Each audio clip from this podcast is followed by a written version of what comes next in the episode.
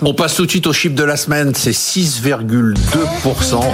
Évidemment, alors évidemment, pas tellement en fait. C'est une mauvaise surprise sur l'inflation française et sur l'inflation en zone euro aussi, qui s'est très bien tenue à 8,5%. Elle a baissé par rapport, euh, par rapport au 8,6 de janvier, elle est à 8,5. On s'attendait à une baisse beaucoup plus importante.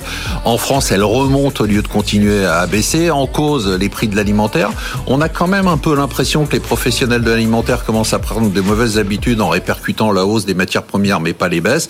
On a l'impression quand même, je vais me lancer, allez, que les entreprises commencent à prendre des mauvaises habitudes, c'est-à-dire qu'elles ne font pas que répercuter la hausse des coûts, mais qu'elles les amplifient. Je sais que je vais me faire beaucoup d'ennemis je retrouve un peu une situation qui me rappelle euh, l'essence euh, et le prix à la pompe, c'est-à-dire euh, quand le pétrole monte, le prix de l'essence monte, et puis quand le pétrole baisse, le prix de l'essence baisse pas trop. Et finalement, on retrouve tout ça.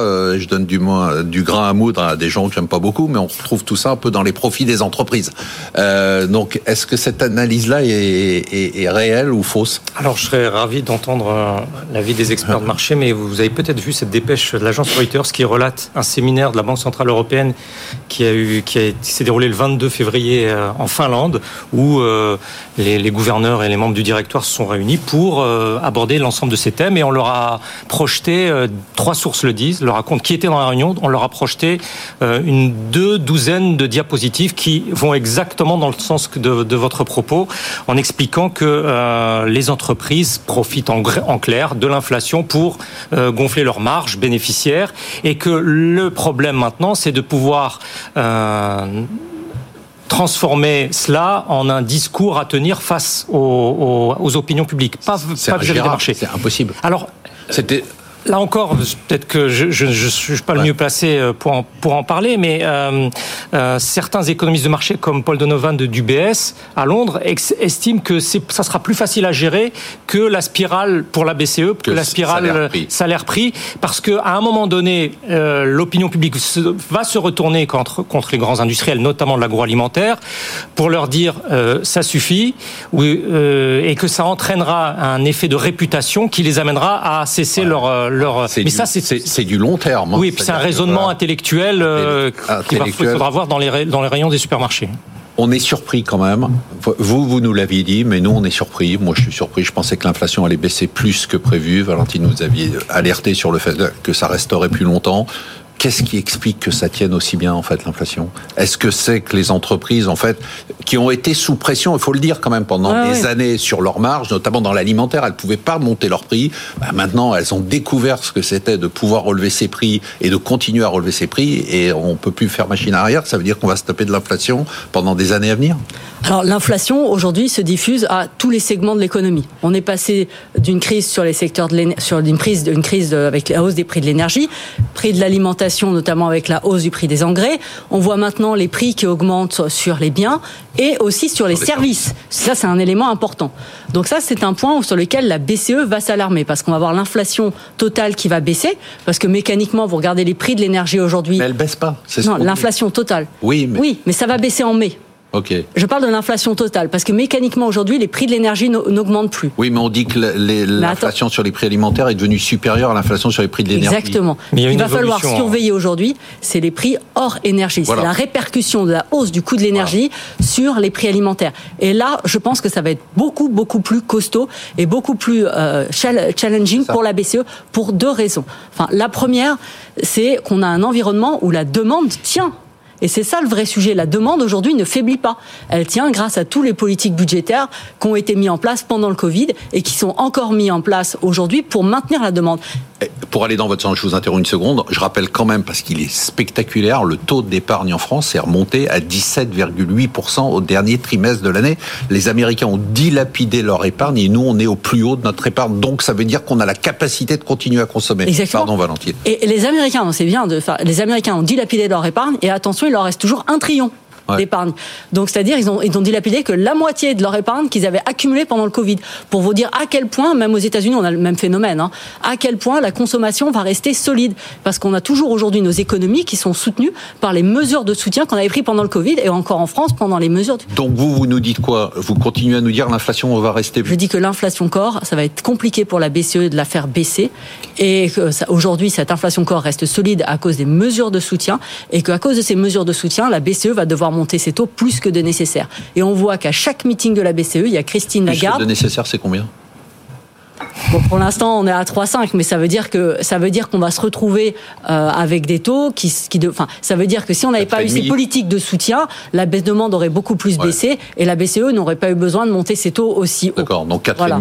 c'est possible? On, on... 4,5 ça me semble bien élevé. Hein. Je veux dire, aujourd'hui, on serait plus entre 3,5 et 4. Aujourd'hui, le marché anticipe 4. Moi, j'étais à, à 3,5. On va sûrement réviser ce chiffre-là à la hausse. Mais ce qu'il faut regarder, on en parlera après. Il y a d'autres éléments. Oui, de fait. Je, je suis complètement en, en, ligne avec ce qui vient d'être dit parce que clairement, la, la, demande tient, et plus la demande tient, bah, plus les, les, services augmentent. Et c'est ce qui crée. Et pas que les services, hein, les, les, biens aussi. Hein. Bah, les biens, si vous regardez, l'inflation a quand même nettement chuté dans les biens des, des services importants. Oui, non, mais dans les biens, pardon, industriels, oui, d'accord, les prix du fret, tout ça, ça s'est effondré. Ça s'est effondré. Ça s'est effondré. Mais les, les, matières premières alimentaires se sont effondrées. Elles sont revenues au niveau, le blé est revenu au niveau de l'avant-guerre ouais, en Ukraine. Ce que dit Valentine très justement, c'est vraiment sur la partie donc service consommation qui tient, parce que comme évidemment vous venez de parler, donc euh, bien évidemment du taux d'épargne qui était qui était là, parce que pendant deux ans, pendant le Covid, ils n'ont pas pu épargner. Là, on reparle encore, on va voir qui va pas aider. Il y a la Chine. Je vous rappelle que le taux d'épargne en Chine est juste euh, énorme. Je crois que c'est plus de 30% si je dis pas de, de bêtises. Ouais. Quand ils vont revenir, ça va compenser. On a bien vu l'impact tout de suite sur les valeurs euh, du luxe.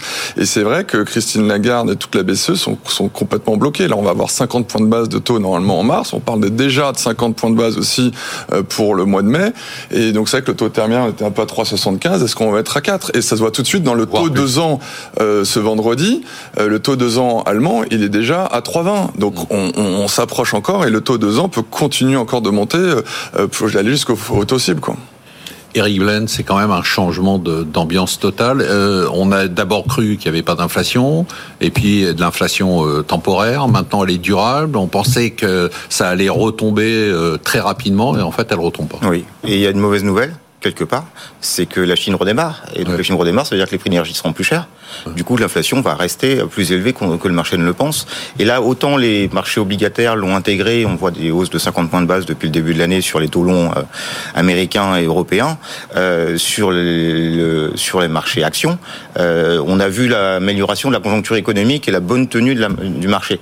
Mais on oublie de voir qu'à un moment donné, les prix montent, les volumes vont pas se tenir. Et que les marges sont très élevées. Donc je pense que là... Mais est-ce qu'on est sûr de ça? Parce que si c'était sûr. C'est-à-dire, c'est si une fois que l'inflation monte, les volumes et les gens. Mais pour l'instant, il n'y a pas de sensibilité. Est-ce que ah bah, je dis une bêtise Sur la construction, euh, ça sur la consommation, il n'y a pas de sensibilité beaucoup pour moins, beaucoup moins. Les économies aujourd'hui sont beaucoup moins sensibles Mais aux pourquoi taux.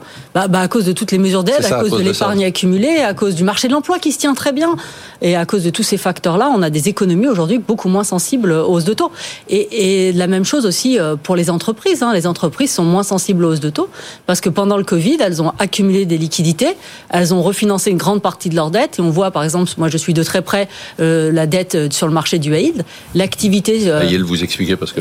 C'est la dette. Vous avez euh, sur, le, le, sur la dette d'entreprise, on a les, no, les non bien notés, c'est l'investment grade, et les non moins bien notés, ça veut dire avec des profils plus de dettes, enfin des profils plus risqués, c'est le yield.